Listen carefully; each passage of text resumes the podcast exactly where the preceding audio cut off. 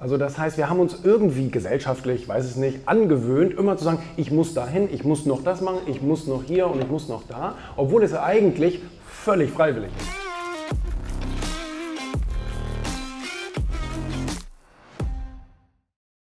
Nur eine ganz kurze ähm, Anekdote. Ich habe gemerkt, in den letzten 14 Jahren, wo ich mich so mit diesem Thema beschäftige, so Mindset, Erfolgsratgeber und bla bla bla, ähm, habe ich gemerkt, dass viele Menschen muss sagen, wo sie eigentlich will meinen. Also das heißt, wir haben uns irgendwie gesellschaftlich, weiß es nicht, angewöhnt, immer zu sagen, ich muss dahin, ich muss noch das machen, ich muss noch hier und ich muss noch da, obwohl es eigentlich völlig freiwillig ist. Das Einzige, was du musst, ist sterben und Steuern zahlen.